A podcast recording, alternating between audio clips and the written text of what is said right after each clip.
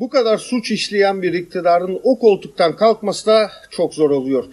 Şüphesiz kayıp silahlar ve çeteleşmenin illegal bir iktidarın demokrasi dışında yasa dışı yöntemleri amaçlaması ile yakından ilişkisi var.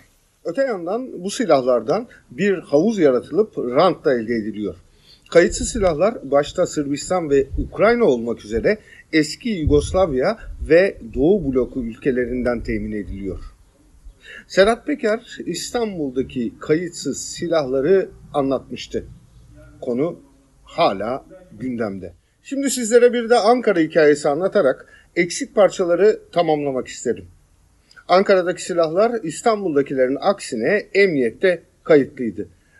Ankara'da da darbe gecesi emniyette kayıtlı olan e, bu silahların halka dağıtıldığı valilik tarafından doğrulanmıştı. Silahların akıbeti ve münferit bir olayda e, kullanıldıkları konusunda ispatlar da ortaya çıkmıştı. 30 Temmuz 2016'da Ankara'da bir cinayet işlendi. Çubuk'taki cinayet dosyasında yer alan zanlı Mustafa Maraş'ın iddianameye yansıyan ifadeleri şu şekildeydi.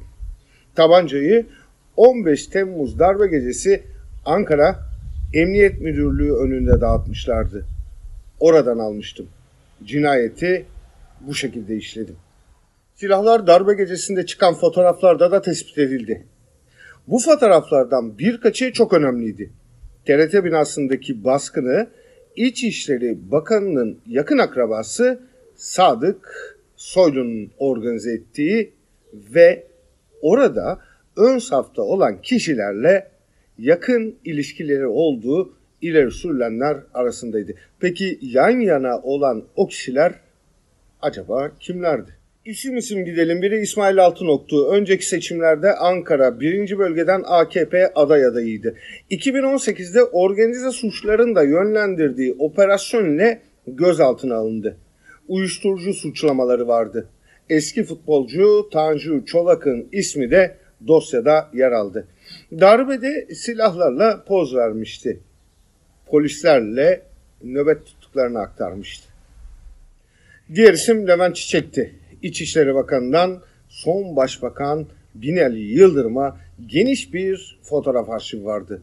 Sadık Soylu babasının vefatını Twitter üzerinden bildirmiş, Levent Çiçek hemen retweet etmişti. Bu isimlerden en önemlisi ise Ayhan Bora Kaplan'dı. Parasının kaynağı belli olmayan şahıs şatafatlı bir yaşamın içindeydi. Kimi iddialara göre ilişkileri Ankara eski belediye başkanı Melih Gökçek'i de içine alıyordu. Ölçüsüz para harcıyor ve diğer isimlerle yan yana görünüyordu. Çevresinde çok dindar biri olarak biliniyordu. Bu dindar kişi belki de emniyetten dağıtılan silahları hangi akrabasının evinde sakladığında söyleyecektir. Neyse olmazsa e, biz anlatırız. Hayat hikayesi dramatikti. Erzurum Karayaz'dan Ankara'ya uzanıyordu. Babası kız kardeşini öldürmüştü.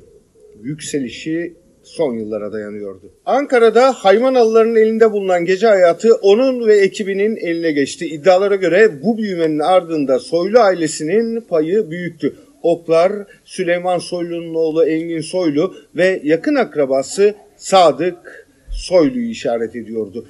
Ankara'da bir narko tefe imparatorluğu kurulmuştu. Uyuşturucu işi baştaydı. Buradan kazanılan parayla Ankara'da iflas etmiş büyük iş sahipleri ve holdinglere yüksek faizlerle borç para verildi. Paralar ödenemeyince holdinglere çöküldü. Başkentteki büyük gece kulüpleri de birer birer el değiştirdi. Belki e, bu işlerin Aleyna Çakır gibi şaibeli cinayetlerle de ilgisi vardır. Ne dersiniz? Devam edelim.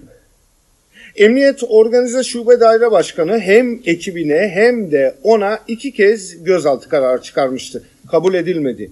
Daire başkanının bu karar için yazı yazdığı isim tanıdıktı. Eski Ankara Cumhuriyet Başsavcısı Yüksel Kocaman. İlginç değil mi? Kocaman Hakimler ve Savcılar Kurulu tarafından Yargıtay'a üye olarak seçildi. Sheraton'daki düğünü dillere destandı. Ve nikahından önce saraya çıkıp sonra da helikopterle balayına gitti. Şimdi soralım bir kamu görevlisi Sheraton'da düğün yapabilecek parayı kazanabilir mi? Finansörleri darbe girişiminden sonra daha da hızlı yükselen ve Ankara abileri diye anılan kişiler olabilir mi? Sürdürelim. Aynı Sheraton'da neden Ankara abileriyle Emniyet Teşkilatı mensupları hasbihal ederler?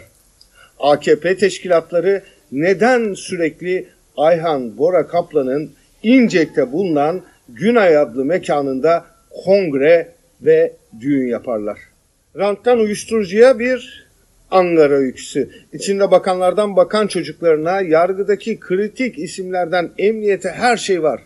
Yasa dışı bir sistemin yasa dışı yollarla yaratılan serveti korumak için son karede paramiliter güçlerden ve silahlardan yararlanma isteği. Cheov eğer oyunun birinci sahnesinde duvarda asılı bir silah varsa o silah sonraki sahnelerde mutlaka patlar diyor. Çok doğru. Ancak korkuya da mahal yok. Yarılmalar, çatlamalar ve içerideki korku nedeniyle kırık dökük bir hale gelen iktidar artık neredeyse tüm halk desteğinde kaybetti. Halkı arkasına alamayan hiçbir güç varlığını sürdüremez. Ne yaparlarsa yapsınlar. Biz o silahların ancak ve ancak AKP, MHP iktidarının elinde patlayacağını öngörüyoruz. Zaman daraldı. Etrafınız sarıldı.